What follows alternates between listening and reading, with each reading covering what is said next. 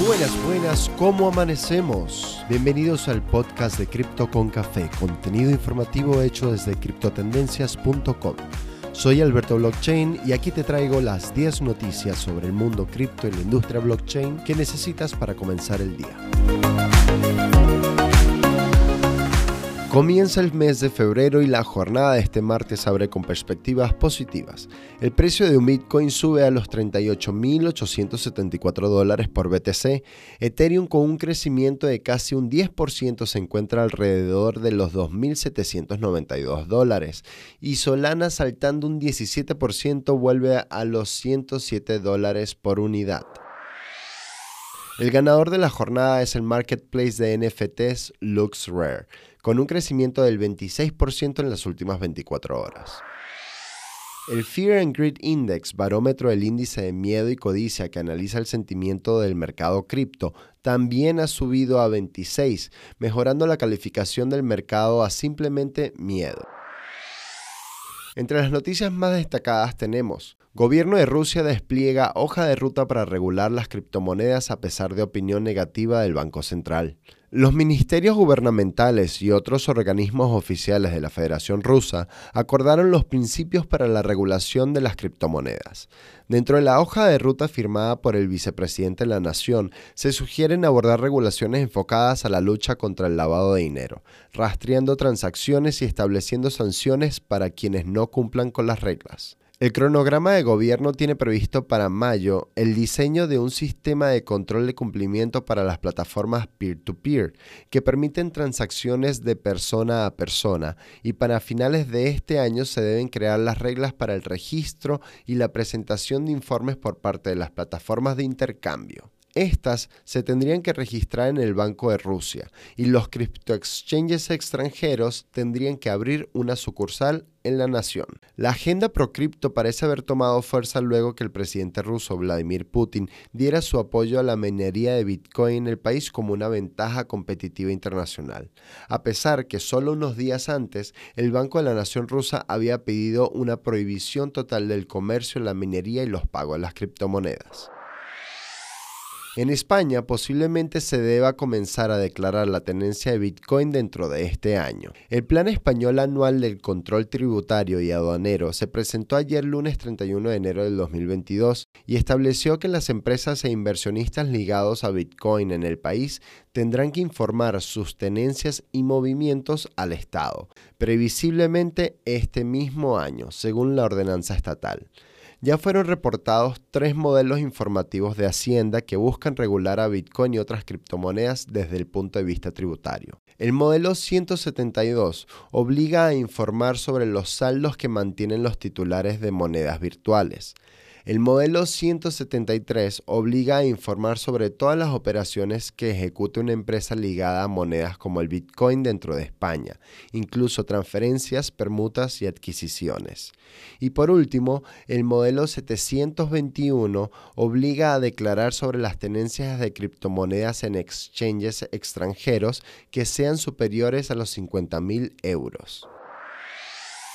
Bybit adopta transacciones rápidas y baratas en Ethereum con Arbitrum. Bybit es uno de los exchanges de criptomonedas y derivados más grandes del ecosistema y se convierte en uno de los primeros en integrar el rollup de Arbitrum, que es una capa 2 o solución de escalabilidad de Ethereum. Es decir, una segunda capa de red que permite realizar una mayor cantidad de transacciones a la vez. Por lo tanto, evita el congestionamiento de la red reduciendo el pago por comisión y evitando así elevadas tarifas de la blockchain. Ahora los usuarios del exchange Bybit pueden enviar y recibir Ether y otros tokens de Ethereum de forma más conveniente y pagando menos comisión. En el mes de enero, la búsqueda de la palabra Bitcoin en Google registró su máximo en seis meses. El Google Trends utiliza una escala de interés a lo largo del tiempo que va de 0 a 100 y ayer se registró que la palabra Bitcoin se buscó 51 veces sobre 100. Notoriamente las búsquedas de la palabra Bitcoin en el mes de enero registraron picos los días 22 y 24, en los cuales BTC sufrió una caída estrepitosa en su precio, lo que se puede interpretar como la curiosidad de algunos al escuchar que era un buen momento para comprar. Google Trends también refleja el interés por países y El Salvador encabeza la lista con un nivel de búsqueda de 100 sobre 100. Ahora Litecoin tiene la opción de hacer transacciones privadas con la integración de Mimbo Después de dos años de desarrollo, la Fundación Litecoin finalmente ha lanzado su muy esperada actualización Mimbo Wimbo. Este protocolo descentralizado enfocado en privacidad funciona a través de una extensión de bloques integradas a la blockchain de Litecoin, que le permite a los usuarios de la red optar por transacciones confidenciales. La tecnología de Mimbo Wimbo también está proyectada a volver Litecoin dinero sólido, ampliando sus capacidades en cuanto a fungibilidad y escalabilidad. Según la Fundación Litecoin, la idea es convertir a la criptomoneda LTC un medio de pago para el día a día. En medio de una ráfaga de hackeos a exchanges de criptomonedas, Binance ya tiene asegurados mil millones de dólares en su fondo antirrobos. El exchange de criptomonedas ha anunciado que su fondo de activos seguros, también conocido como SAFU, ha alcanzado los mil millones de dólares. SAFU se lanzó en 2018 y se estableció como protección para los usuarios de la plataforma en eventualidades de hackeos. La actualización sigue una ola de grandes ataques y violaciones de seguridad a diferentes exchanges en las últimas semanas. Entre los más relevantes, Crypto.com con una pérdida de 34 millones y Bitmart con una pérdida de 196 millones. UNICEF propone proteger a niños por la irrupción de las criptomonedas. UNICEF, en su más reciente informe Perspectiva para los Niños en 2022, analiza el impacto que tienen las tendencias mundiales en los jóvenes, por lo que se prevé que la adopción generalizada de las criptomonedas generará una mayor inclusión financiera, pero a su vez pide salvaguardar a los niños del mundo cripto, sin explicar de una manera clara de qué forma podría llegar a perjudicarlos. En el informe se observa que las monedas digitales ganaron interés generalizado en 87 países que representan más del 90% de la economía global y señala que un 40% de los consumidores globales planean usar criptomonedas para el 2022. Pero la polémica surge cuando admiten que la inclusión financiera es beneficiosa para las personas, pero aclara que las criptomonedas no reguladas son una amenaza a la estabilidad del sistema financiero y por consecuencia explotación y otras cosas perjudiciales para los niños.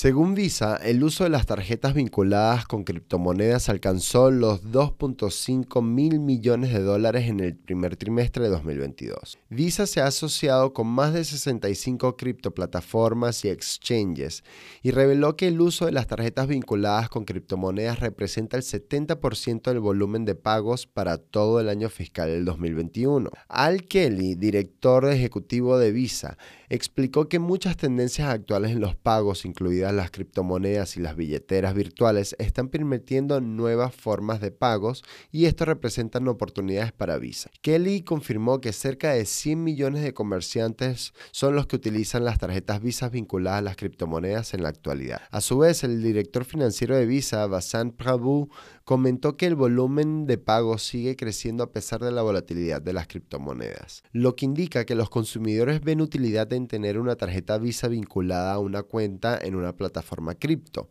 También confirmó que su red de socios de billeteras cripto está creciendo de 54 a más de 65, incluidos en ellos Coinbase, Circle y BlockFi.